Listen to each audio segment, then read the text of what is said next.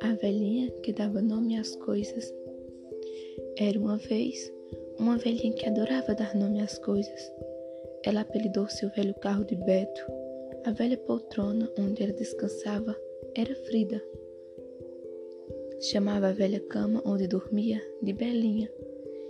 E sua velha casa deu o nome de Glória.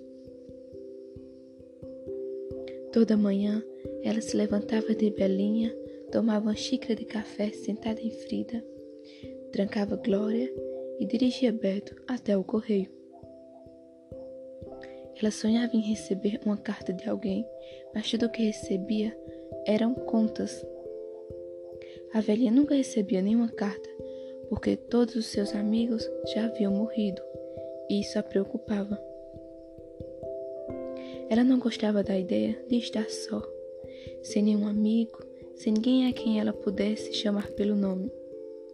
Então, ela começou a dar nome às coisas, mas só dava nome às coisas que ela sabia que durariam mais do que ela. Seu carro Beto era mais forte e ágil que qualquer outro carro. Sua poltrona Frida continuava perfeita e nunca ouvi nenhum ranger ou estalo de sua velha cama belinha. Um dia, onde ela estava a lavar a lama de Beto, dizendo-lhe que Glória não gostaria de ser vista com um carro sujo à sua frente. Um cachorrinho marrom apareceu no portão do jardim. A velha não dará nome ao portão porque as dobradiças já haviam enferrujado e elas sabiam que o portão não duraria por muito tempo. O cachorrinho abanou o rabo, parecia estar com fome. De pé do lado de Beto, a velha ficou olhando para o cachorrinho demoradamente. Hum, murmurou. Então ela foi até Glória, pegou um pedaço de presunto na geladeira e saiu novamente. Ela deu o presunto ao cachorrinho esfomeado e mandou que ele fosse embora para casa. Ela lhe disse que Beto sempre fazia os cachorrinhos passarem mal, que Frida nunca permitia que cachorros sentassem nela e que Belinha não comportava um adulto e um cachorrinho nela. Além disso, Glória não tolerava pelos de cachorro e o cachorrinho foi embora. Mas no dia seguinte, lá estava ele de novo. A velhinha estava sentada em Frida, lendo um livro sobre sempre-vivos. Quando viu o cachorrinho pela janela. Vá para casa, ela gritou. O cachorrinho abanou o rabo quando a viu. Vá para casa, ela gritou mais uma vez. Mas o cachorrinho continuou abanando o rabo. A velhinha notou que ele parecia ter fome. Então, foi até a geladeira e lhe trouxe um pedaço de queijo e dois biscoitos. E mandou embora novamente, e ele foi. Naquela noite, quando afofava o travesseiro de Belinha, ela pensou no cachorrinho. Ele é tão bonitinho, pensava ela. É mesmo muito bonitinho. Continuou pensando. Mas ela não podia ficar com ele. Se ficasse, teria que dar um nome ao cachorrinho.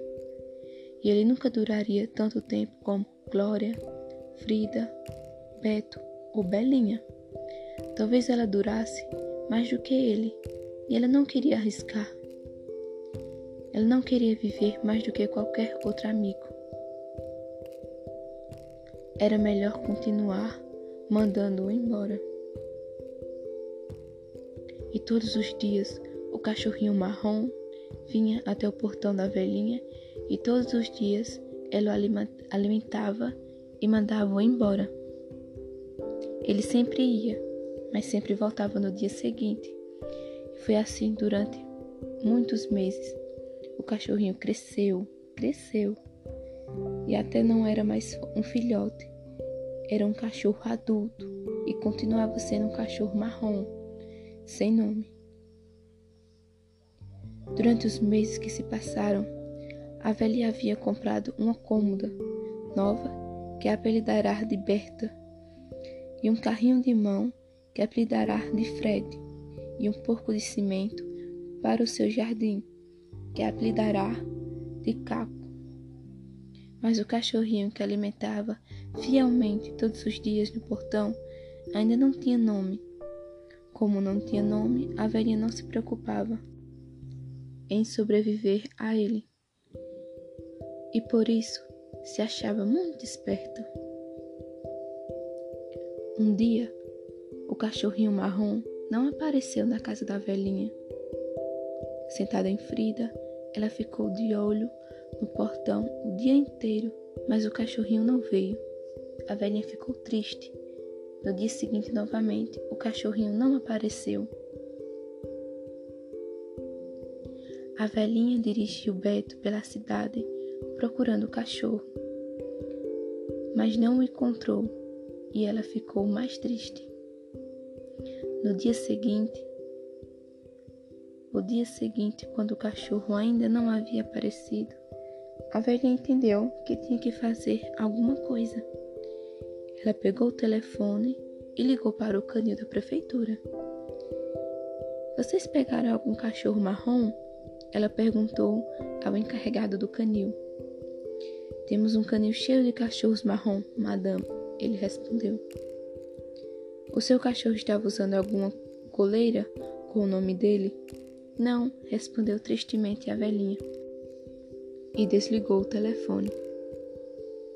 A velhinha sentou-se pensando no cachorro marrom que não tinha coleira com o nome. Onde, que, onde quer que estivesse, ninguém saberia que ele tinha que vir todos os dias até o seu portão para que ela lhe desse o que comer e o mandasse embora depois. E que as coisas tinham que ser sempre dessa forma. O cachorro marrom não tinha coleira, não tinha nome e ninguém poderia saber sobre a sua história. A velhinha tomou uma decisão. Trancou Glória, entrou em Beto e foi até o canil da prefeitura. E lá chegando, falou pro encarregado: Vim procurar meu cachorro. Ele perguntou que cor era o cachorro. É marrom, ela respondeu e ele perguntou quantos anos tinha um cachorro. Cerca de um ano, ela disse. Ele perguntou qual era o nome do cachorro. A velhinha pensou um pouco, lembrou-se dos nomes de todos os amigos queridos, os quais ela havia sobrevivido, e os rostos sorridentes. Lembrou-se de seus nomes e pensou como tiverá a sorte de ter conhecido esses amigos. Sou uma velhinha muito sortuda, ela pensou. O nome dele é Sortudo, ela disse ao encarregado do canil. O encarregado do canil então a levou até um grande quintal cheio de cachorros brancos, pretos e cachorros marrons. A velhinha olhou ao redor e avistou seu cachorro marrom sentado em frente ao portão. Ele estava olhando para Beto, estacionado ali fora. A velhinha gritou: Aqui, sortudo! E ao som de sua voz, o cachorro marrom veio correndo. Daquele dia em diante, Sortudo morou com a velhinha e sempre obedecia quando ela o chamava pelo nome. Parece que Beto não fazia mal a todos os cachorros e Frida não se incomodou em sentar nela em vez em quando. E Glória também não ligou para os pelos do cachorro. E todas as noites, Belinha fazia questão de se esticar bem para que nela coubesse o cachorro marrom, sortudo, e a velhinha que lhe dará o nome.